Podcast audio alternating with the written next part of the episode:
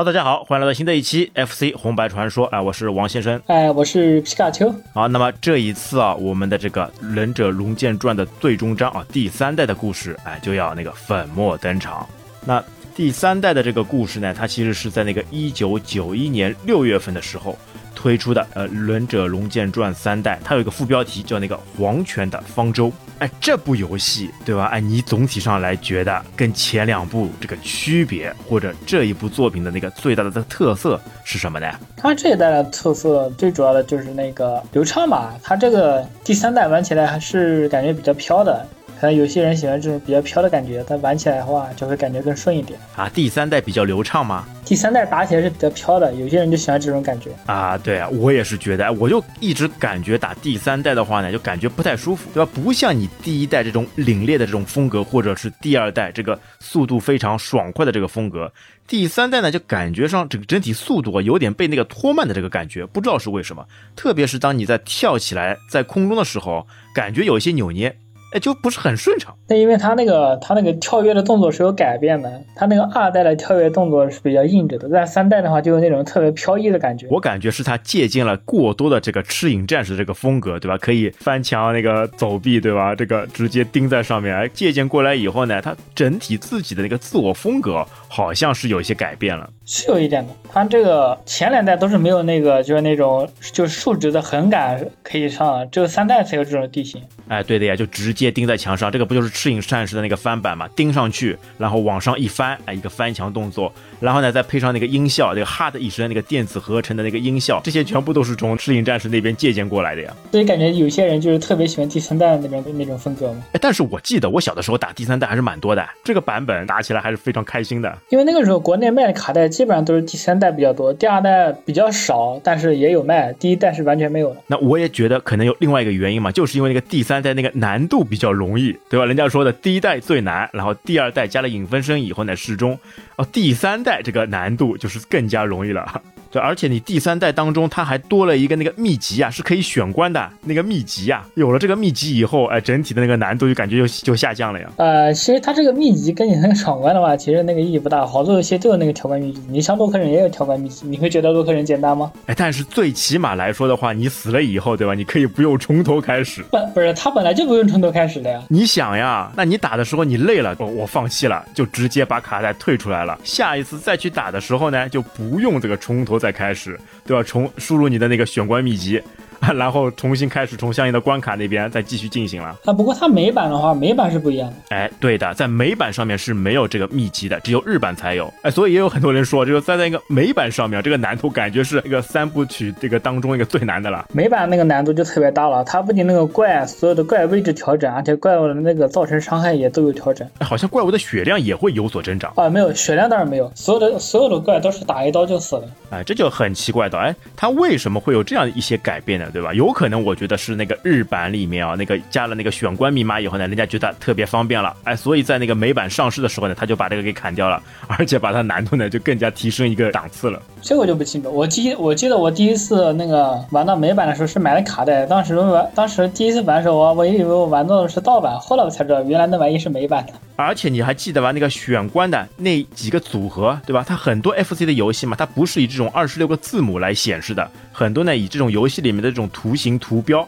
这个《忍者龙剑传三》里面，它是通过什么那个图形的那个组合呢？就是那个可以捡到的道具，对，几个那个道具，就四种，那个那个飞镖，然后平吃血的那个平。然后还有那个忍者的头像，还有一个忍术的忍字，哎，这四个图标的组合，对吧？标平头忍，那或者是什么那个平标忍头，哎，通过不断的这组合，因为它总共是七大关嘛，它就通过这个不断的这个组合，哎，形成了这个选关密码。我那个时候记这些东西还是比较麻烦的，哎，专门拿一张纸，对吧？你这个写没有用的，一定要画下来，把它这一个一个细小的这个区别全部都画下来，还是蛮有趣的了。我们当时就直接写下来的。我们那个时候还是那个把它画下来，不至于吧？你直接写。一个命忍评标、命平命标忍评啊什么的，反正我们当时就这样直接用字写的嘛。哎呀，因为我们那个时候对吧？哎，你写那个那个忍者那个头像就直接写个头，然后到这个标呢，因为这个感觉这个标的那个字体嘛，这个字数嘛比较多，哎，直接画出来比较方便一点。我们那个那个时候做的最多的就是有一个就是那个试密码，我不知道王先生有有没有试过？怎么你们就反反复去尝试嘛？用穷举法来反复去尝试这个密码吗？就是挨个试，看看能试到第几关。哇，哎，结果你们试出来吧，全部都把它这个试出来了吗？啊，对，试出来，当然是试出来了。哇，真厉害！哎，那有没有什么这个隐藏的？有没有什么隐藏的这个啊？没有没有 排列组合？它那个它那个组合就只有那七个，然后其他的就是你点开始的话是没有反应的，你必须密码正确才能进游戏。哦，原来是这样的啊！所以我感觉呢，就是在这个第三代上面，可能是那个脱库魔嘛，他们为了想更加多的吸引一些新的那个用户嘛，就故意呢把这个游戏那个速度呢给调慢了。那调慢以后呢，就更加容易上手了嘛，可能就可以更加多的吸引一些新手玩家来前来那个游玩了啦。但是对于我们之前一代两代打过的人哦，这个打习惯的人啊，就感觉原本这种行云流水的这种风格没有了以后啊，哎，一下子感觉有有点很难适应啊。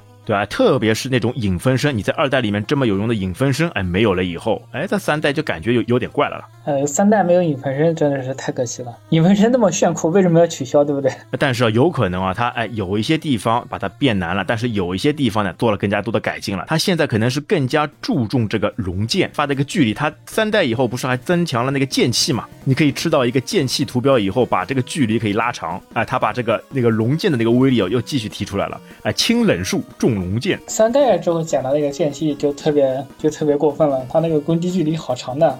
对，你像在一代的时候呢，它是一个隐藏元素。啊，它没有那个剑气的，但是它那个实际那个判定距离嘛，可能会长一点。但是在三代上面就直接以动画形式，再配合上这个哈的这个音效啊，一起来实现，这个上面还是比较炫酷的。那它还有个细微的区别，就是它有些怪，就是你必须要蹲着才能打到那种怪，你捡了那个剑气之后就不用了。哦，你就直接站着也能把怪给劈掉。对，比如说第一关的那个蜘蛛怪，你就是你没有的时候，你必须要蹲着打才能打到。但有了剑气之后，它那个攻击是可以攻击到底下那一格的。啊，我感觉它是更加这个回归这个忍者的这个初心哦，哎，忍。者就是要一刹那之间拔出剑，把敌方给砍掉。拔刀斩啊，他这个就一闪了，对吧？他在那个忍术上面呢，其实大部分呢跟一代跟二代呢都类似的，但是呢，它有一个忍术的一个改变。就多了一个那个纵向的一个叫那个真空刀波，哎，这个忍术是一个新的，特别是当你在爬在墙上的时候，可以垂直方向来发射出去，消耗十点忍术，哎，这个在之前两代里面都是没有的了。那这个是新加的那个忍术，哎，但是归根结底来说的话，所有忍术当中，我还是最喜欢那个就无敌风火轮，吃好以后无敌状态直接往前走。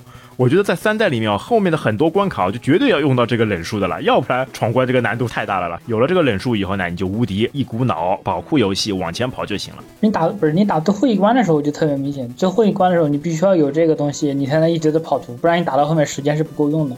对，而且呢，它这一个忍术里面嘛，就算死亡以后嘛，它那个默认忍术也帮你升级了，就直接开升级到那个回旋镖。在二代里面呢，给了你那个默认忍术，它是一个直线飞镖，但是在三代里面呢，就算死掉以后，就直接给你升级到那个回旋镖了。它那个直线镖三代就直接取消了，它所有的全部都是那个会回旋的镖了。啊，这个忍威力又加大了，所以说这个难度又就下降了嘛。哎，其实也是一样的，你它消耗忍术也是十点，二代也有这个忍术的呀。还有一点变化的是什么呢？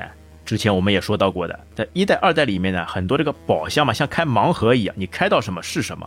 但是在三代里面呢，一个巨大的变化，这个宝箱里面的物品啊，以那个铭文形式就显示在这个界面上面了，你就不用再去抓阄一样的想想我知道的会是什么，你就可以自己考虑到，哎，什么东西要吃的，什么忍术要吃的，什么忍术不要吃的，直接有选择性的去那个吃到就可以了。哎，它还有一个特点，就是取消了那个红色的那个和蓝色的加分的那个道具，全部都取消掉了。哎，因为这个分数没有用啊。还有一个非常有趣的是什么呢？它的这个画面啊，就感觉是整个那个三部曲当中呢做的是最好的了。因为可能是因为这个时间关系，然后哎他们的这个技术水平上升，然后做出这个精美的画面了。这好像每一次有三部曲这样的作品啊，大多数都是会哎有这样一个情况，都是那个第三代的时候，画面好像做比前面要不错，因为技术成长了嘛。哎，但是有一个反例。你还记得我们之前说过的那个松鼠大战啊？它那个二代松鼠大战，这这个画面还没有一代做的好看。二代其他那个画面也还行，我个人还是蛮喜欢二代那个的。那就在这个三代当中啊，它这个细腻，特别是阴影部分啊，就带来非常丰富的这个层次感呐。这个在那个 FC 那个机型的末期啊，就简直可以说是那个登峰造极的。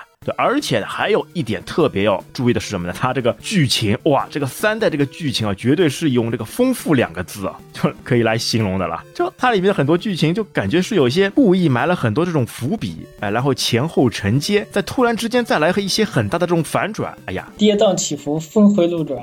哎，对，就是这几个词。对，如果你真的是去静下心来，慢慢欣赏它里面这些文字描述的话，哎，你绝对能大大的感觉到这个《忍者龙剑传》带来的这个传奇啊，带来的这个经历啊，确实是不一样，就可以让你那个深陷其中啊，流连忘返啊。那接下来 我们就来说一说这些剧情故事，哎，顺便我们再展开这个过关的这个技巧。哎，那在这个我们具体说到之前啊，还要再提一句。就我们之前也说到过嘛，这个三代这个故事呢，很可能是在那个二代故事之前。那当我们把整个故事线呢全部说好以后呢，到时候我们再来着重的来总结一下，我们为什么会有这样的一些观点。哎，那么它这个游戏啊，就进去以后啊，哎，首先出来那个开头动画，这一次我觉得就非常压抑了。女主艾琳出现，她眺望着不远处的研究所，若有所思。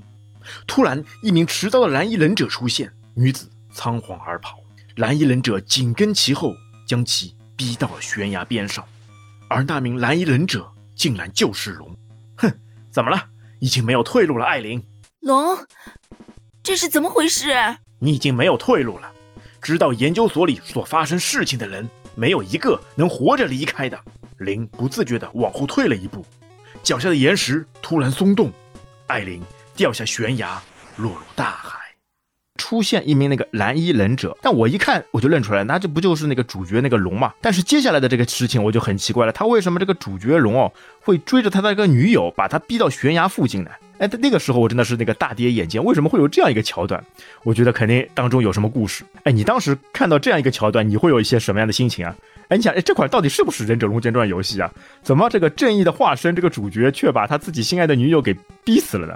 我先玩的是三代，我当时都不认识这些个人物的。那你就会有一些蒙圈。哎，这是什么？哎，直接也就不管剧情了，直接就开打了。啊，对，就我开始玩的时候，他三代已经都有了。我先接触的是三代，然后打了二代，最后才接触一代的。哎，而且在他这个动画当中，我感觉啊，这个镜头嘛，虽然它也是那个宽屏幕的嘛，但是哦，它这个龙出现的时候，那个跳跃那个动作，就感觉好像是从那个大黑。边这边哎，直接蹦出来的哎，有点利用了这种三 D 立体的感觉哎，从屏幕外面跳进去的，我有这样的一个错觉哦，这就可以说明啊，他们这个画面设计啊还是非常不错的了。好，接下来他就进入那个标题界面，叫《黄泉的方舟》哎，虽然我不明白这个标题这个起的这个含义啊，这个这个整个游戏过程有什么特别大的这个关联？他那个我看过一个说法，就是那个黄泉方舟说的就是那个最后的那个 BOSS 嘛哎，但最后 BOSS 他也不是从黄泉里面给召唤出来的呀，他不是。啊，外星科技来的嘛？但是他说的那个那个最后的那个外星科技不就是那个方舟吗？可能那个方舟名字叫黄泉吧？哦，这倒是有关联的 啊！一艘飞船就是那个方舟。那接下来他就进入了那个每一关的这个标题。这一次呢，那个龙又回来了。第一代的时候呢是奔跑的动作，然后第二代呢是那个艾琳，然后第三代呢又变成龙了，而且呢它是那个直接持剑的那个龙啊，样子还是蛮酷炫的。然后第一张那个标题呢就是挑战。紧接着，场景出现了另一位戴着头套的蓝衣忍者，和龙长得一模一样。本台消息：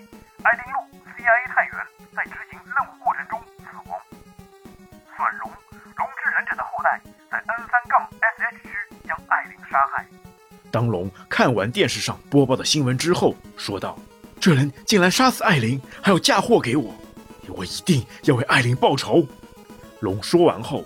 就准备进入艾琳失踪前所调查的那间研究所，而且为什么说他这个画面做得更加精致呢？因为在研究所里面，感觉像这个《生化危机》里面这种场景一样的。就很多这种异形生物，或者是这个生化人啊，都是装在一些这个什么瓶子里面啊，然后瓶子啊、罐子啊之类的啊，对啊，这个场景、这个背景上面啊，细节丰富度啊，确实是有一说一的，非常不错的。而且进去看，它那个很多这很多那个背景，它是有那个有动画了，它是会动的。这个对机型的这个压力啊，确实是非常大的了。但他们这个托库莫公司确实在这样一个游戏卡带当中，把这一幕幕全部都还原出来了。它这个里面有个秘籍，但我没有试出来过，我不知道你有没有知道，就在那个游戏当中嘛，同时按。一下那个方向上跟 Start 键可以把血量给加满。我有试过，我但是我没试出来，我不知道这条秘籍到底是不是真的。有的有的，以前卡带有过这个有过这个秘籍的，但是后来的卡带就没有了。哎呦，那可能是正版当中，哎，确实是有这个秘籍的。那有了这个秘籍以后，这个难度确实是，哎，这个打起来就比较方便了，对，又能续关，又能有那个密码，再加上这个秘籍，哎，不得了。比我大点的就属于我哥哥他们那个，他们那时候玩是那个时候是有秘籍的，然后后来我再买卡带的时候再去试就没有了。那同样呢，在那个第一关这个研究所里面嘛，前期还都是让你适应的这个步骤，啊，还是比较方便的。第一关里面你有记得什么这种非常印象深刻的这种怪吧？第一关的话，基本上没有什么特别的怪，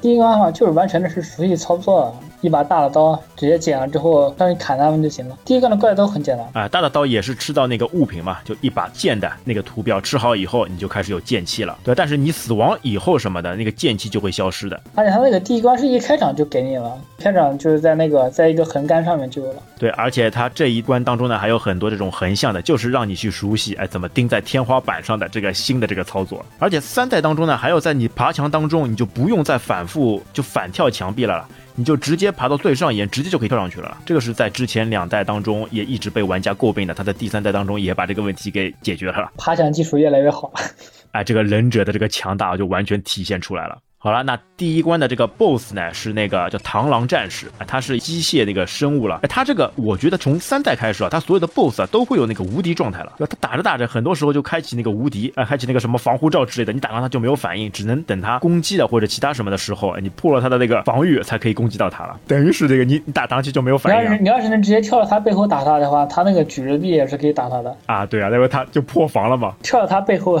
背后偷袭，哦，我大多数是趴在墙上，哎 然后再反过去。你是可以直接跳过去的，控制好距离，你是可以直接从他头上跳过去的。因为它正常来说，它是在地上放地波呀，放三次地波，然后间隔为一秒钟。哎，你就要跳到他身前或者他的身后，然后去把这个 BOSS 呢给干掉。那同样的，如果你有很多忍术嘛，就在这个时候，哎，捡好往上发的那个火球，或者是其他这个忍术，快速的把 BOSS 干掉嘛，那也是一种方式。第一关一般都是往下的忍术跳起来，然后他吐火的时候你跳起来，然后给他两下。哎，而且在第三代当中啊，就它的很多这种剧情动画嘛，它全部都是在每一关这个结束打好 BOSS 结束以后出现。第一关干完以后，那个剧情出现了。呃，这不是普通的研究所，是龙啊！是谁？此时出现了一个神秘的黑衣男子。黑衣男子说道：“我不是什么可疑的人，我有事要拜托你，请到岩石城堡要塞去一趟。要去到那里，一路上必须要经过他们设置的大量机关和障碍。但是，身为龙之忍者的你，应该不成问题。他们指的是谁？岩石要塞又是什么？没有时间解释啊！如果你到了那里，就会知道关于艾琳的事。请赶快，龙！哎，这一次呢，又出来一个男人。哎呦，我感觉这个是不是又是第二代那个军方的那个罗伯特？哎，同样的这个角色呢？那龙嘛肯定就答应了。那答应以后呢，这个场景一转，就到了那个第二章。第二章呢叫那个敌。哎，第二章当中，哎，又来了那个环境因素又来了。之前第二代当中，它的环境因素全部是这天气原因了？那第三代它开始搞这个地形原因了。第二招它就是那个沙石地，沙地蛮有趣的。你跑到那个流沙里面，等于自己会慢慢被陷进去。哎，这个我感觉也很讨厌的。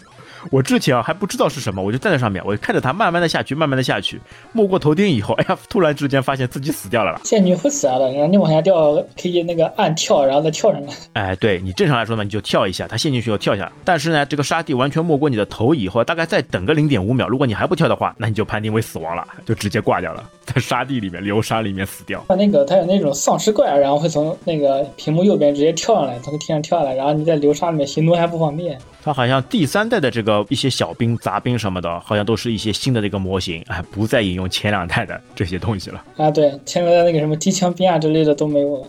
好了，第一个场景打完以后呢，开始进入那个熔岩通道。那这一次的那个环境因素呢，又变成了那个火球跟那个岩浆，哎，火球会爆开，啊，一个大火球变成四个小火球，然后来攻击。特别是当你跳一些那个台阶的时候，哎，突然之间一个火球冒出来，碰到你以后，那你就变成那个僵直。虽然说第三代当中的这个僵直呢变得很短。基本上来说呢，不会影响到你的这个正常跳跃，但是呢，有的时候跳的不巧，还是会被它就直接撞到这个悬崖下面去了，又死掉一条命。在后面一个场景当中，哎，等于是岩浆从地底下嘛，一点点往上升，哎，你要在这个岩浆到达你之前呢，就反复的一直往上跳，逃离这个岩浆的追杀了。跳的慢了被岩浆淹了，然后就就一条命就没有了。哎，它是它这个场景是有一个 bug 的，我不知道王先生有没有试出来过？哎，怎么样的 bug？就是你直接在开始的界面，然后反跳，然后跳到左边的左边的第一个平台上面，然后是可以卡进墙里面的。哦，哎，那卡进墙里面，然后呢？但岩浆不是还是一样会升上来的吗？但你在墙里面爬就不会被怪打了呀，你就直接一直往上爬在就可以了。墙里面爬，哦，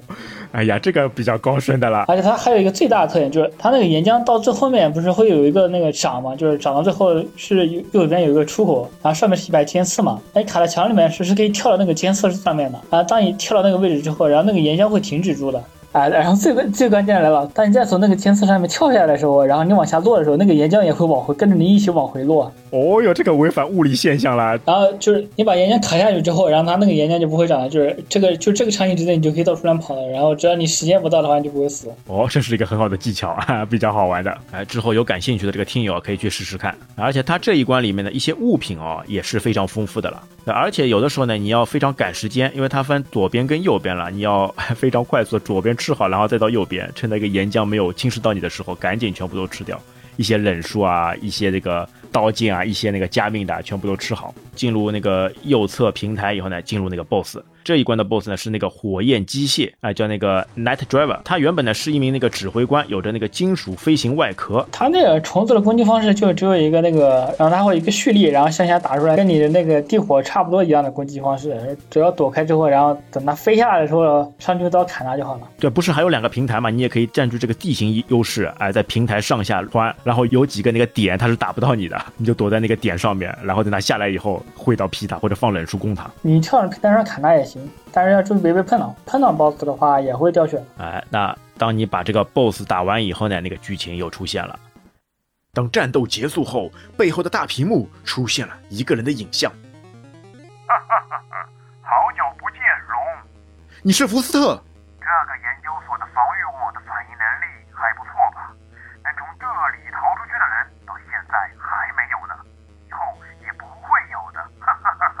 艾琳，到过这里吧？你竟然叫艾琳？哼，我不知道，我只知道报告中说艾琳是被你追杀掉落悬崖而死的。你自己好好的回忆一下吧。不久之后我们还会见面的，你就会祈祷你能活到那个时候吧。再会了，龙。福斯特，我一定会把真相揭露出来的，你就等着吧。哦，那个一代当中的，哎，我们之前说的他留的那个扣，那个福斯塔，哎，他又出现了，而且是在那个大屏幕当当中出现，就感觉像这个视频通话一样，就好大一个屏幕。我那个时候为什么感觉它是屏幕呢？因为我我能看得到这个屏幕当中嘛，有一条横线、横波线一直滚动的，哎，感觉应该是这个电视它信号接收不好所引起的这个雪花状。那接下来场景又一转，来到了那个第三章那个噩梦。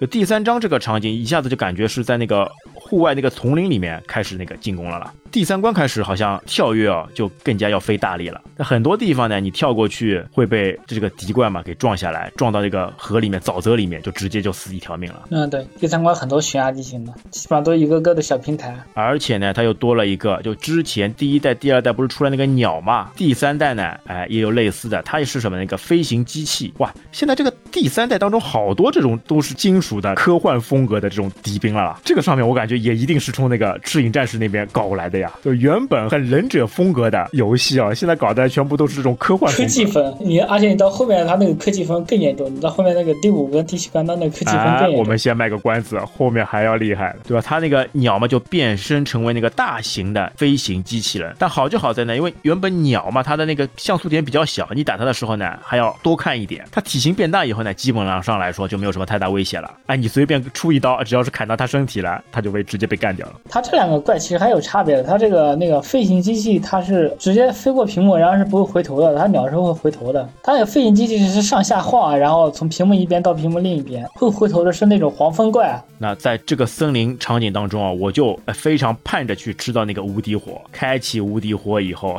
直接往前冲。它那个第三关的第一个场景里面就有无敌火，还是挺好的，捡到之后就可以用了。对啊，很多的这种升降平台，有的时候还会感觉是把你直接降到那个河下面去了，哎，有的时候会惊出一身冷汗，哎呦，他直接自己下去，好像要把我弄死一样。那其实没关系，对对，只要你的这个人头是在这个河面上面的，你就不会死了。然后它下一个场景嘛，就又是变成那个水流，有水的那个影响，对吧？顺水跟逆水的这个区别。第二代也有这个地形，哎，第二代很多这种都是这个水跟火，啊、感觉这个地形还是挺常用的。也正好贴图直接可以用过来嘛。但是它在背景上面花了很大功夫，就原本嘛就是直接一片黑，然后加上水。它在这个森林当中啊，就很多这种藤蔓的这种感觉啊，这个细腻程度啊，确实是第三代当中呢是有非常大的这个成长而且它那个地形背景，你仔细看的话，它那个细节还是挺多的。第三代这个画画面做的确实是没有话说。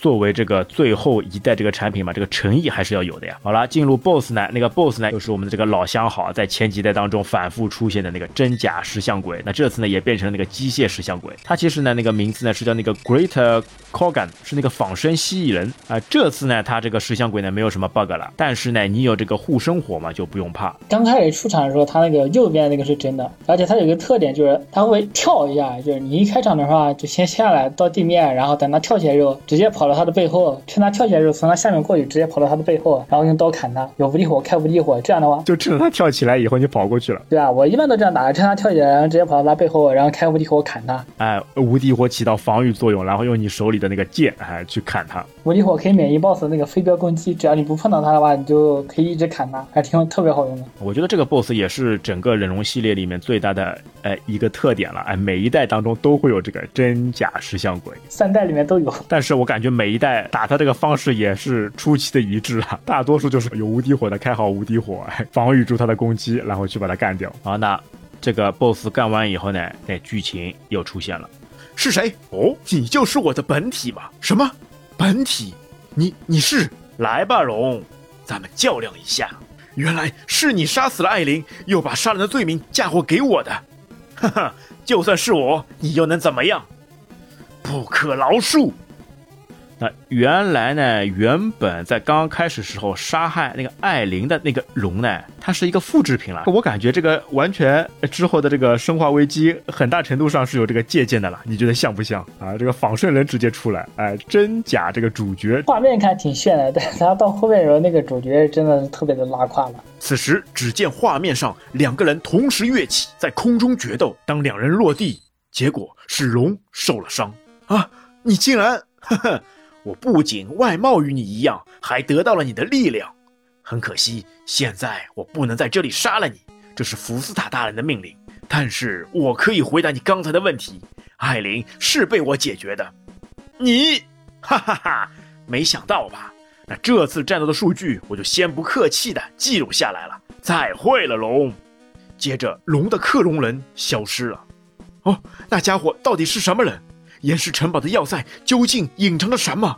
看到他们两个跑起来，在空中去拼剑，哎，这个像不像那个第一代的那个呃场景？刚开头第一代开那个场景，头的场景，龙的父亲跟那个马尔斯两个人拼的那个场景，哎，他们在空中也拼了一下。啊，结果是什么呢？那个还是龙受伤了，你能想象吗？主体哎拼不过这个复制品，可想而知了，这个复制品这个实力啊还是非常强大的了。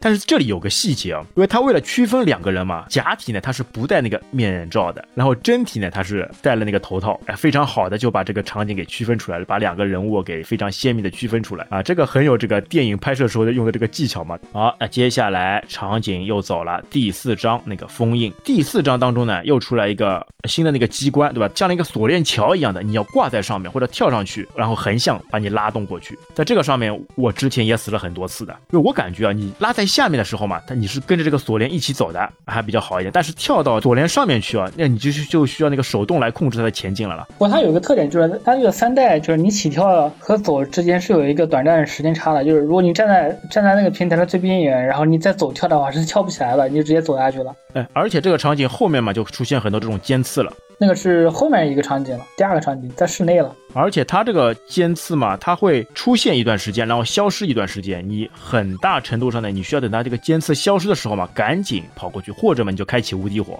哎，那在这一关当中啊，有没有什么这个杂兵哎令你非这个印象非常深刻的呢？它那个第四关新加了一个那个飞行兵，慢慢的从屏幕外面飞过来，然后发射那个四个方向的子弹。如果你跟他站在同一条水平线上，然后他会会他会冲过来撞你。哎，这个还是比较讨厌的。那你打它还有有什么经验呢？打他的话，一般就是跟他一个平台的时候，然后掌握好时机，等他撞了一瞬间出刀砍他。如果有忍术的话，那就跟他不要在同一个水平线，等他靠近的时候放忍术打他。哎，火球忍术，对吧？或者是那个火焰忍术，哎，往上往下发，把他给干掉。但是飞机兵他那个行动比较缓慢，有的时候我开了无敌火，就直接我就无视他，直接跳过去。呃，你不跟他同一条线的话，他就会特别慢，特别慢，然后在那边飞，然后一边飞一边发子弹。好，那接下来呢，就打到那个 boss，boss 呢就是那个钻地机器，它像土行孙一样，它行动非常缓慢，但是它那个钻地的时候呢，它会发射出五枚那个冷术嘛，然后来攻击你，接着呢再从你的这个正下方跳出来。但因为它那个移动比较慢嘛，有的时候上手去打它的时候，冷术放好，再砍它几刀，哎，还没等它钻地的时候，就可以把这个 boss 给干掉了。第一波钻地之前就可以给它消灭掉了。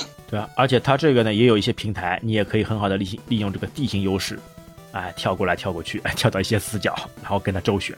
打这个 boss 一般来说就是站在他那个他刚开始出现是在最左边那个平台上面。等他跳上来的时候，先跳起来砍他两刀，然后在地上疯狂放那个朝天上放的那种火球术，然后一直打他，然后等他下下落地之后，然后再用刀追着屁股后面一直砍，基本上一波秒杀掉。啊，所以在《忍者龙剑传》这个游戏当中嘛，BOSS 呢都不是这个非常强大的存在，都是可以通过忍术或者一些地形优势或者一些技巧来快速的把它干掉。好了，接下来那个剧情又出现了，哎，之前那个神秘的黑衣男子哎又出现了。我相信你一定会来的，龙，你到底是谁？我是库兰西。曾与福斯塔一起研究生化危机计划，但是我已经不能和他继续合作下去了。他在机密环境下制造了一种叫做生化人的怪物，生化人类。对，当邪神死亡时，产生了次元裂缝，而从中释放出了无尽的生命能量。而岩石城堡所在的遗迹就是用了这个次元裂缝。福斯塔在那里建立了要塞，并且进行了对生命能量的研究。而生化人类就是将这种能量注入人体后所产生的超级人类啊，那就是那个我的生化复制人将艾琳杀害的。很抱歉，是这样的。那这一切都是生化人类和操纵他们的福斯塔所为，但是我对此无能为力。龙，请帮助我阻止他们。啊，他这里明打明的就直接提出了这个词啊，这个生化危机。我感觉之后的那个三上真司可能就真的是借鉴了，对吧？这个桥段也说不定，因为我感觉后面的很多这种场景啊，跟生化危机啊，哎，非常大的这个巧合类似的了。那就来到了那个第五章要塞，哎，他们要进入这个城堡去毁灭他们之前所开发的这一些东西了。那进入要塞以后呢，那个经典的，哎，那个背景场面的遥望镜头，哎，再次出现。这次呢是从左到右，哎，那个一镜。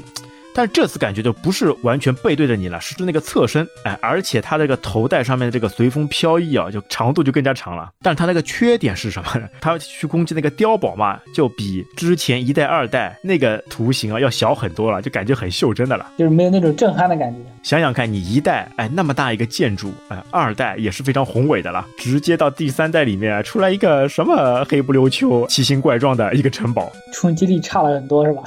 啊，但是从这一关开始啊，禁区里面的怪呢，就更加是这种金属风格了，就都是机器人了，感觉全科技风格啊，就非常科幻了。那它也是啊，他们从那个异次元空间裂缝里面 获取的这些技术嘛，肯定造出来的是要高于这种人类现有水平的这些科学技术的了。机械士兵配合上他们所研制出来的生化士兵，两个强强结合，全部都是金属的。而且我印象当中呢，它好像还有一个过场是要走一个桥，然后桥呢会逐渐消失。哎，你要赶紧的，在它消失之前，赶紧就跳过去，也不用跳过去吧，就跑过去嘛。但是这个时候，它在这个场景上面就铺天盖地的这种飞行机器啊，或者是在地上的一些像跳蚤一样的机器啊，都会来阻碍到你的了。我在这个桥上面，我有摔下去过的，我被怪撞了僵直以后，没有反应过来。然后就直接脚下的这个石板消失，我就掉下去了。它这个一整行全部都是这个地形，就是只要你被击退，很大概率就你会被撞下去了。飞行的机器，然后发激光的蜘蛛，各种各样。不是它那个发激光的蜘蛛，那个看起来真的感觉怪怪的，那个腿特别的细，然后又特别的长，然后反正它那个激光还不能打掉的，很少就是那种不可被破坏的敌兵的攻击。哎，这一次都一个一个出现了。哎，你像二代，它那个别人扔的那种飞刀啊之类的，像包括子弹啊，都是可以砍掉的。但三代它激光那个蜘蛛，他发的那个激光是砍不掉的，激光多先进啊，多高科技啊！你怎么砍？你又不是那个星球大战里面直接拿激光剑给他那种当。当当的声音，砍不掉。说他那个特别影响跑图的，就他发了那个激光之后，你基本上就只能蹲下来，等他那个激光过去，然后你再走。哎，只能闪躲呀，不能跟他硬刚啊！他这个没有无敌火的话，你就基本上就是他只要一发激光，你就要停下来蹲着。哎，就像我前面说的嘛，好在三代里面你能看得见，我就吃好无敌火，其他不吃了，哎就一直候着无敌火跟忍术，哎，往前面冲啊。那么接下来那个剧情又来了，当龙赶到了要塞内部，再次看见了福斯塔。出来吧，福斯塔，你的野性该结束了。来得好，龙。很可惜，现在我不得不杀了你。如果将你那强壮的龙之一族的身体注入生命能量的话，那你就可以成为一个完美的生化人类。哈哈哈哈！而且，如果能从你的尸体中找出龙之一族隐藏的秘密，那就能制造出全新的生化人类。去吧，生化复制人！到此为止吧，福斯塔。只见一名手持机枪的女人出现。啊，你你是艾琳？啊，你竟然还活着！你以为那么简单就能把我杀死吗？关于你的计划，我已经和军方一起调查清楚了。你不要再做无谓的抵抗了。而龙的克隆人说道：“愚蠢的家伙们，都是刻意跑到这里来送死的吗？”而此时，龙的克隆复制品开始变身，变身成为恐怖的生化人类的模样。你和我的本体一起去死吧！只见艾琳对着生化人开了数枪，但是生化人毫发无损。子弹对我没用的。你退下，艾琳，看我的吧！而且感觉这个艾琳啊，她在这个剧情当中啊提的这一句，对吧？她与那个军方一起合作，终于查清了这个福斯特的底细。哎，这里其实可以细细的研究一下，对吧？哎，你想第一代的时候，邪鬼王不是把他父亲绑架以后，把他那个一尊石像拿走以后嘛？为什么会出现在这个女主的手上，然后由女主交给这个龙的呢？哎，我觉得就很奇怪的，就感觉是什么呢？就有可能啊，就之前啊，这个福斯塔嘛，已经跟这个邪鬼王呢有一些关联了，私下里暗地已经交易了。邪鬼王把他的父亲哎绑架以后，然后故意把这个雕像通过福斯塔的手给到这个龙，引诱这个龙一点一点落入他们的圈套。有可能啊，这个艾琳在那个时候呢就已经是个无间道了，哎，他已经知道了那个福斯特的这些计划，所以呢，他就哎潜伏在他们那个组织里面。所以他不是到最后的时候，他不是直接就叛变那个福斯达，哎，这个可能都是有关联的。哎，整个这个剧情啊，现在你细思极恐的把它串联起来来看啊，可能都是有一些那个细微的这个影响的了。哎，感觉他们很有这种漫威这个电影风格的嘛。哎，很多这个细节都把控的都比较好。对，而且你在第二代当中出现那个罗伯特，他不就是军方的人嘛？哎，所以很可能就是在三代艾琳跟这个军方合作以后，就识别出了已经叛离那个 CIA 的那个福斯特。对，福斯特可能在第一代的时候就已经那个叛离 CIA 了，他说自己是 CIA。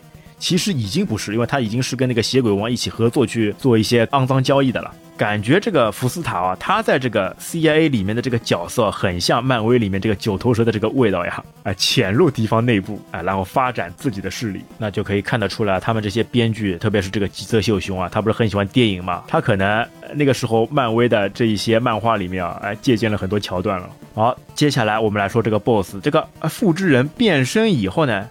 我感觉是什么呢？他不变身还能跟龙哎打打，他怎么变身以后就不行了啦？就这个 boss 这个战斗力就非常差了啦，变身以后就很容易被龙就干掉了。变身以后变成了一个憨憨，变成一个傻大头，哎，只会跳，做一些体操姿势，做一个什么三百六十度头下脚上的这样一些体操造势。就很奇怪的。我第一次打这关的时候，我就给他打死。这 boss 真的感觉特别弱，比第四关 boss 还要弱。第四关那个 boss 我刚开始第一次打还没有过，但这个这个 boss 我第一次打的时候就过了。对啊，他就几个固定的点，哎，反复跳来跳去，然后发一些飞镖，没有什么特别大的难度呀。基本上就是翻一下，然后丢一个飞镖，然后翻一下，然后给一个三个那个三个小火球，然后再翻一下给一个飞镖。看来啊，这些哎，跟那个《生化危机》一样的，你变身以后啊，反而就不行了啊，还不如不要变身，还能跟主角拼拼，差不多有机会把主角给干掉。他不变身的时候跟主角拼多了，把主角还拼伤了，对不对？对啊，问题就在这里呀！哎，不作死就不会死，老早的你把主角干掉就没事了嘛！哎，偏要拖到后面，偏要去变身，哎，变成一个冤大头，直接非常容易的被主角给干死。典型的沙巴哥。好啊，这个把 BOSS 干完以后呢，那个龙哎去追着那个福斯特了，要把福斯特给干掉的时候呢，突然之间呢，就整个房间就突然震动起来了。到此为止吧，福斯特。嗯，房间突然震动起来，怎么回事？这时库兰西出现，哈哈哈哈哈！库兰西，辛苦了，龙，还有你，艾琳。嗯，你想背叛我吗，库兰西？哼，随你怎么说。这个城堡我是不会交给任何人的。你为了夺回遗迹而利用我们吧？哈哈哈哈！正是如此，多谢你了，龙。而此时，房间震动的更加猛烈起来，就要与你们分别了。连接生命能源的亚空间之门已经打开了，我要去亚空间了。生命能量马上就是我的了，连同这座遗迹的秘密一起。哈哈哈！再会了，各位。而当库兰西说完，他的身体扭曲了起来，被传送进了亚空间。而此时，福斯塔也随着库兰西跑去。等一下，库兰西！啊啊啊！只见福斯塔的身体。却被亚空间撕成了碎片。哎呦，这个时候，哎，最大的那个反派出现了。原来是谁呢？那个人呢，就是库兰西。他找龙帮忙呢，就是能源那个裂缝，他把它打开了。他呀，想要那个传送过去，就是要借着龙。跟福斯塔两方面争斗的这个过程，开启这样一个开关，哎，一下子我觉得又变成那个多元宇宙了呀！他们要进入那个异世界去了，没进去，哎，谁没进去？那个库兰西就被传送过去了。那这个福斯塔他不甘心啊，他也一定要跑过去啊。呃，结果他跑过去的时候呢，直接被这个空间裂缝啊直接撕裂掉了啦，整个人就完全消失了啦，被裂缝给吃掉了。你说这个 boss 冤不冤？悲不悲？哎，第一代当中什么事都没做，然后到第三代稍微想有些发。发的时候被他部下卖掉以后，直接去追他部下，然后就直接被这个空间裂缝给直接撕碎。哎呀，这个是个悲情的这个人物啊！哎，而且在这里啊，我发现他那个动画效果也是蛮好的。呀。他有两个表现形式啊，一个是那个横向的那个水平切割，一个是那个纵向的水平切割，对吧？哎，裂缝打开的时候呢，它是横向的，哎，感觉就是被传送走的。然后福斯塔跑过去以后呢，他形成的是那个纵向切割，非常明显的就反差出来，整个人被这个撕碎的感觉，死的真一个惨啊！被撕碎的感，他连个遗言都没有。说到底，人家坏人们最起码有有句临死的遗言。你像血鬼王说了多少废话？那个二代当中那个阿修塔，哎，也说了好多话，最后才死的。你想这个福斯塔一句话没说，直接被人家给搞死，没来得及说。所以说啊，这个也告诉大家一个道理啊，这个人呢不能太贪，对吧？适可而止。你像福斯塔。做了那么多，想了那么复杂，做了那么多计划，结果不明不白的就给手下给害死了。啊，接下来场景又来了，艾琳，你快点从这里逃走吧，由我去追赶库兰西，绝不能让那种能量落入他的手中。龙，我和你一起去。不行，你没看到福斯塔被亚空间的力量撕成碎片吗？要想进入亚空间，好像需要某种能量。你快逃吧。龙一定要活着回来呀。那龙被传进去以后呢，出现那个第六章重生。啊，它这个场景里面呢，来到了那个异世界的那个空间了，就很多这种水晶场景，环境因素是那种冰的感觉了，就起步跟那个停止，哎，都会受到一些那个阻力跟刹车的影响了。在这一关当中呢，还是要多运用那个跳跃，哎，来过关了。那接下来一个场景呢，就变成那个亚空间里面的那个内脏，它的那个效果呢，就是那个流沙形式，感觉跟流沙一样，只不过它贴图不一样。但是就感觉更加恶心了啦，很多像这种在肚子里面的这种肠子这种感觉，还有好多寄生虫。这个场景有一个特点，就是它有一个侧墙，你在侧墙上面趴着的时候是不会往下掉啊。对的，就爬墙嘛，就爬墙就不会往下掉。而且它里面还有很多这种陷阱，像黑洞一样的，哎，如果你不小心被跳进去的话，你可能就直接就掉下去，掉到下一层才出现。它就是一个坑，就是一个坑，一个坑。而且它这个场景也有个特点的。就是你可以先站在那个墙的右下角，然后往下沉，沉完之后，然后往右边翻，一样也也是可以翻到墙里面的。哦，跟第二关那个 bug 有点类似，又是利用这个技巧，墙直接一直往上爬，在墙里面往上爬，这样就不会被敌兵打到了。哎，很有用的一个技巧。好，几个场景走完以后呢，哎，又来 boss 了。那这次这个剧情又出现了。那这次的这个 boss 呢，哎，又是刚刚那个被龙打败的那个复制人，他又出现了。哈哈哈你终于来了，本体！啊，又是你，生化复制人！你居然还没死！我曾一度被你打倒，但是我从这里的能量当中又获得了新的能量，我已经重生为全新的生命体。看，我这个完美的身体！而所谓完美的身体，其实更像一个巨大的爬行怪兽。我要证明给你看，我要比你更有资格存活在这个世界当中。杀了你！那就快点过来吧，我是不会输给你的。但他这次跟那个 BOSS 打的那个场景呢，就是在这个内脏当中。而且它呢，你一定要不停的反复跳，你不跳的话呢，你就会被陷进去。它这个反派变成一个龙虾，感觉还是挺怪异。哦，你做的这个词太贴切了，哎，我原本以为不知道变成什么，你一说，哎，对，确实是这样，变成一个龙虾人，身体很长，哎，朝你冲过来。他是先投一个球，然后一边冲，然后一头撞墙上，这上面就会往下面落，感觉好像是落石，然后会砸到你就会掉血。落下来的应该是一些那个寄生虫，然后反复循环嘛，冲过来落下来。我觉得打他最好的方式就是跳到他背后去砍刀，现在墙趴着，然后等。他转过来的时候，直接跳到他后面就好。他会自己往墙上撞的。哎，但是啊，在这一关当中啊，他不是有流沙会陷下去的吗？我有一个很悲的一个游戏经历，就是什么呢？我把 BOSS 给干掉了，干掉 BOSS 不是爆炸了吗？从流沙流从流沙里面掉下去之后，你需要重新打是吧？我也是。对啊，它爆炸不是有时间吗？我原本以为 BOSS 干掉了，我什么都不操作了，就等它过场景就好了。没想到它慢慢往下陷，慢慢往下陷，结果这个 BOSS 还没有完全消失的时候，头已经没过这个流沙了，直接判定为我死掉，这个 BOSS 活着，又要重新打，气不气人？明明是我已经把 BOSS 给干掉了，结果没有算好这个时间。这个我也是试过的，为什么？还会有这种情况，对不对？不是都死了吗？为什么为什么要需要重新打？打完之后还需要趴在墙上趴着的？这个要注意啊！你打完以后还是要趴在墙上，不要站在地上。站在地上可能还会死的，还会是你。好了，接下来那个剧情又出现了，龙穿过了亚空间，来到了遗迹内部。哈哈哈哈哈！你果然来了，龙库兰西。而此时库兰西的身体已经发生了明显变化。你竟然能潜入到这个亚空间来，真是值得赞赏。可是你来晚了一步。为了能让这个遗迹觉醒，我已经将生命能量弄到手了。你还不知道这个遗迹真正的样子。哈哈哈，我们就在它的里面。它可是一艘次元战舰。你说什么？它是自从地球诞生之际就已经存在的了。就是这个时刻了，用你的眼睛好好看着吧。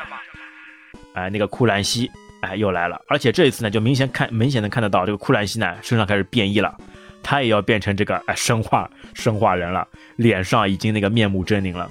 更加扯的是什么呢？这个剧情呢，哎，开始有一些令人意想不到的这个方向来发展了。哎呦，我感觉你说的很对的，这就非常贴切了。哎，它的副标题，这个黄泉的方舟，方舟飞船出现了。它那个方舟不就是飞船的意思吗？哎，高科技的东西出来了，宇宙飞船出现了，而且怪不得整个场景当中呢，好多都是高科技的这种金属机器兵了。哎，跟这个也是有关联的。原来呢，他们可能呢就是从远古的地球一直衍生过来的，他们原本就存在，一直藏在这个次元空间里面。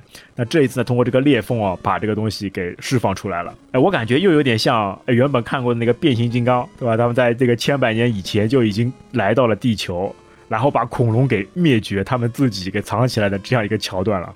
或者像那个普罗米修斯里面，哎，也一样，对吧？就是来那个制造人类的工程师，哎，结果他们就一直做潜伏工作了。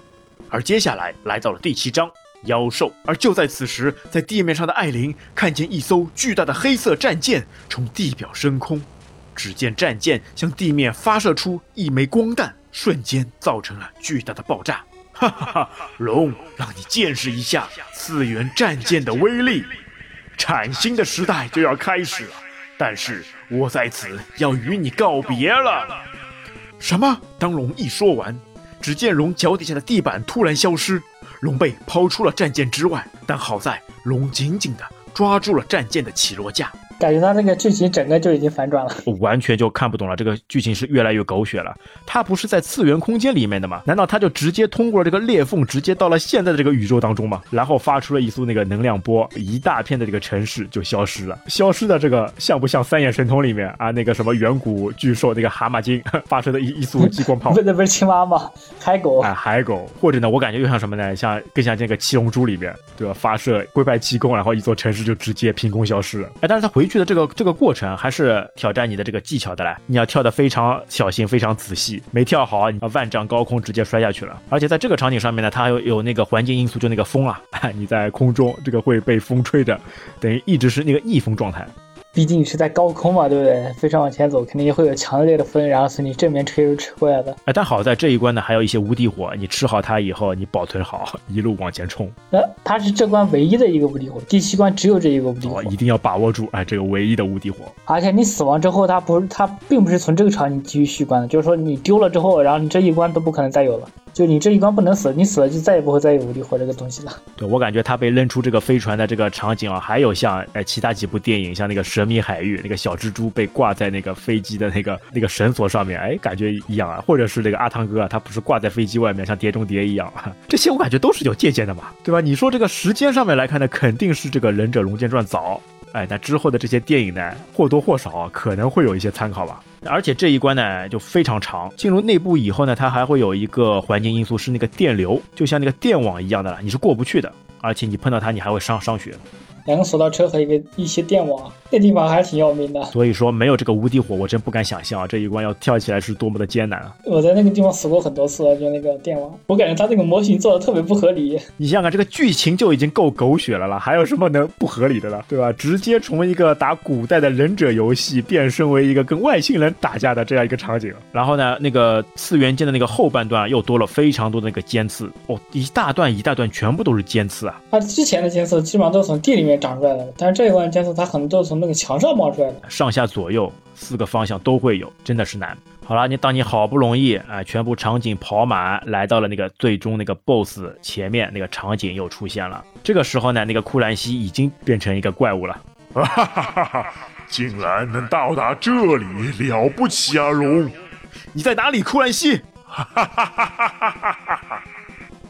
只见一个褐色的强健身躯出现在龙的面前。啊，你就是对，就是我。看呐，为了得到这个强大的超生命的身躯，我现在已经变身了。听好了，龙，我想把这个地球从人类的手中拯救出来。在这个地球上的人类软弱、卑贱、好战，你不认为这样的人类应该被通通毁灭掉吗？龙，做我的伙伴吧。像你这样被选中的理想人类，才是有资格乘坐这艘战舰的。然后，我们在地球上重新繁衍新的人类，创造属于我们的崭新历史。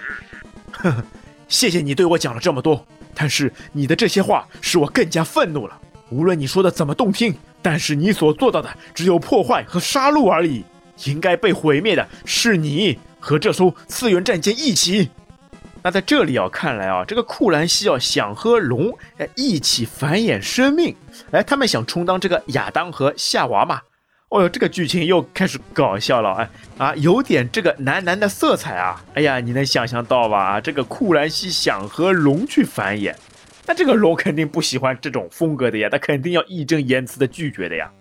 那打这个 BOSS 呢？经典的忍龙三打白骨精的三打 BOSS 桥段了。第一阶段哎打它是什么样一个场景呢？第一阶段就是它是在那个天上有一个那种画圈的飞，然后交交叉画圈飞，然后会丢那个球，把那个球打到你，然后是会掉血的。一般来说就是先在最左边那个地方蹲着。然后等它飞过来的时候，然后跳到平台上面砍它几下，然后赶紧跑。BOSS 你攻击到它的时候，然后它会召唤闪电，然后会劈你三次，还会召唤闪电，而且那个电电都电到你特别的痛的，你需要左右，然后只要你在不停的跑，那个电正常来说是电不到你的。然后等它放完三次电之后，然后再去打它，就这样交替。因为它有一个位置嘛，就是你在最左边蹲着，然后它会刚好飞到最左边，然后它有一个点，它飞到那个点之后，你踩在左边那个平台上面是可以砍它的，就你站在上面刀是可以一直砍它的，然后开无敌火，你可以直接给他砍到死。如果没有无敌火的话，你就砍他几下，然后躲闪电，然后再跳回平台上再去打他，因为他放闪电的时候是不会移动的。而且他变身以后呢，就感觉上面，就整体这个形象上面啊，和《生化危机一代》里面那个大 boss 感觉是一模一样的呀，还特别炫酷的感觉，比那个血鬼王要炫酷很多。哎，他这个特别是这个漂浮在空中的动画啊，哎，很帅。对啊，所以感觉感觉比那个血鬼王还要炫酷。血鬼王感觉就是哎不伦不类的，这个属于什么呢？他就是个妖魔族。现在是什么呢？现在是高科技兵。对吧？他这个是属于那个星际争霸里面的神族，哎，直接飘在空中。血鬼王算什么？算虫族，种族弱势。好，那个 boss 第一个干完以后，第二趴出现了，但是第二趴呢，他就直接变形了。这一次呢，就直接感觉到这个档次上面就掉下去了，就变成那个像虫子一样的东西了。刚刚说他比较帅气的，一下子就变得那个面目狰狞、非常丑陋的，像一个人被反手绑在墙上的感觉。他是致敬那个耶稣基督嘛，直接被钉子钉在那个十字架上的一个感觉。第二个场景就是打他那个头嘛，然后他那个两只手会从地上吸能量团，然后那个然后那个能量团会往下飘，然后飘到地上之后会。炸成一个大圈，他手是不动的，而且他头也是不动的。他可能是那个没有变身好，变了一半啊，急呵拉呵的就出来跟主角战斗了。要不然他变成完全完整体的话，应该更加厉害了。要一边吸能量一边在天上飞是吧？但他那个被像这个钉在这个墙上这个感觉，有可能是什么呢？他正在跟那个异形飞船嘛，正在那个融为一体，他正在吸取这个飞船的能量，哎，来给他作为他的这个坚强的后盾。但没想到呢，这个龙哎武艺非常高超，还没等他吸完以后，就把他给干掉了。那 BOSS 攻击方式挺单一的，就只有这一种：先跑到右边平台上砍他，然后等他放完第一个波，再跑到左边平台上来砍他，然后交替就行了。他那个所有的攻击都是可以躲开的。那当这个第二个 BOSS 被干掉以后呢？那紧接着第三个 boss 又出现了。那第三个 boss 呢，是一架那个巨大的那个攻击型机器人。哎呦，哎，这个机器人一下子，哎，电影我又想到了那个环太平洋了呀。呃，直接人形操控的这个机器人直接出来跟。我们的龙来战斗，而且又像什么呢？又像那个《阿凡达》里面，哎，那个直接控制的那个机器人。它这一次发射很多那个小型那个冲击波，还有什么反射激光，也是非常讨厌的。但这个机器人打起来好像，哎，并不是特别的困难了，特别的简单。你往往的体型越巨大的这个 BOSS，结果打起来就更加方便。它只是形状看起来特别唬人，看着很威严、很厉害，各种先进武器、各种先进激光，其实打起来非常方便。它那个刚开始是有一个防护罩，呃，老生常谈的一个问题，就是如果你有无敌火。开无敌火去撞防护罩，跟前面那个二代是一样的，可以直接把那个防护罩用无敌火给它转炸的，然后去打那个核心。它那个核心是一个那个红色的珠。哎，几个步骤嘛，防护罩打打掉，打到那个红色的猪。如果没有无敌火的话，你就要用一刀一刀去砍。它那个攻击方式，下面一个炮筒，然后会打出一个月牙形的东西，然后和上面一个会打出一个斜的激光，然后那个激光碰到地会一个会有一个反射。一阶段就只有这两个攻击方式，然后等它的那个防护罩被打掉之后，就会进入二阶段。然后上面两个手臂那个炮筒。里面会打出那种快速的那种短的激光，然后连成一条线。你只要躲在那个两两条线的中间，然后去砍它的那个核心就好了。不过二阶段有一个 bug，就是你把它防护罩打破之后，然后你跑到屏幕的最左边，然后你可以用跳刀的方式，然后在那个 boss 飞到右边的时候，它会被打到。我也不知道是什么原理，但反正就是可以被打到。我很多这个场景会的，因为它跟左边跟右边可能就是通的啦，对吧？你朝着左边开，你的右边就会被干掉。呃，你像那个超级马里奥里面不是也一样的吗？你从左边走，在右边就会出现，它是那个横轴卷轴嘛，对吧？你左边滚完以后，就直接从右边滚出来了啊！当整场战斗全部都结束以后，而随着库兰西再次被打倒，龙被传到了战舰外面，而巨大的战舰失去了控制，朝着要塞的方向掉落下来，引发了大爆炸，而岩石要塞在爆炸的冲击下坍塌了。而龙和艾琳站在远处的山崖上，眺望着这一切。这就是库兰西和福斯塔野心的下场。为什么人总是抱有野心，即使被伤害、被打倒，也不愿放弃欲望呢？人类的欲望是无止境的，但是这个地球、这个世界，还有这个世界上存在的万物，却不是属于某个人的。而人类却总是为了各种的欲望相互争斗，直至毁灭，实在是非常愚蠢的呀。能和你再次相遇，我真的是万分感谢上天给我的这次机会，这才是我长久以来一直埋藏在心底里的唯一愿望。看，艾琳，日出了，新的一天又要开始了。他们哎说了一些非常有含义、非常有理想抱负的话，我感觉一下子把这个电影场景直接给升华起来了呀。既让你玩了游戏，又告诉你很多这个做人的道理，告诉这个愚蠢的人类不要被贪婪所过分充斥，不要为了各种欲望哎相互斗争，要不然最终毁灭的哎就还是自己了。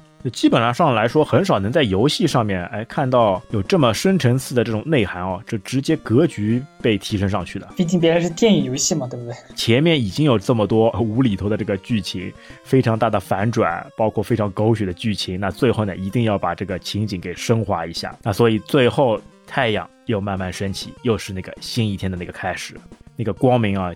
总将会再一次那个照亮大地。好了，那至此《忍者龙剑传》呢，我们全部跟大家那个解说完毕了。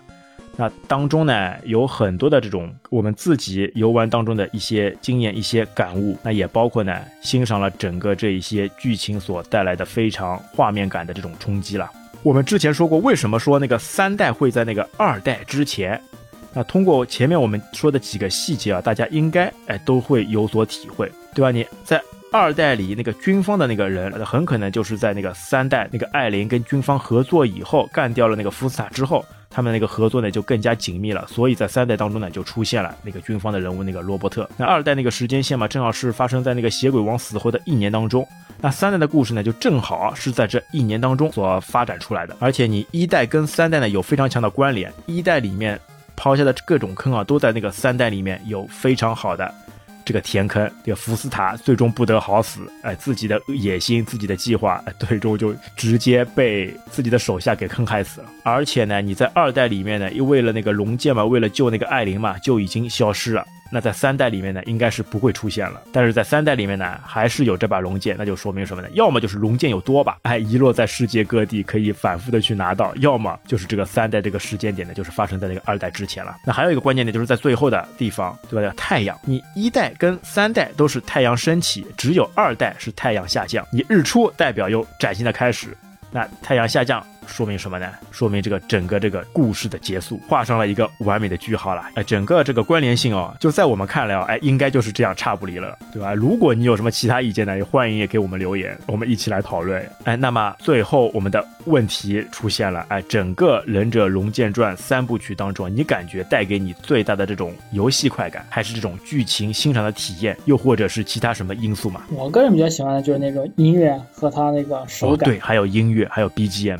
三代的 BGM 呢也是非常棒，跟二代啊，我觉得是不相上下。对它那个曲风，你听了就会有感觉，跟那个游戏的节奏特别的快，哎，都是相得益彰。到时候我们也会全程再把音效铺好，对吧？你一代的时候呢，先烈之荣；二代跟三代啊，这个步步都是经典，步步都是精彩。反正通过整个它的一个忍容的这个世界观啊，我感觉呢，告诉你很多好像这种人生的道理，正义终将会战胜邪恶。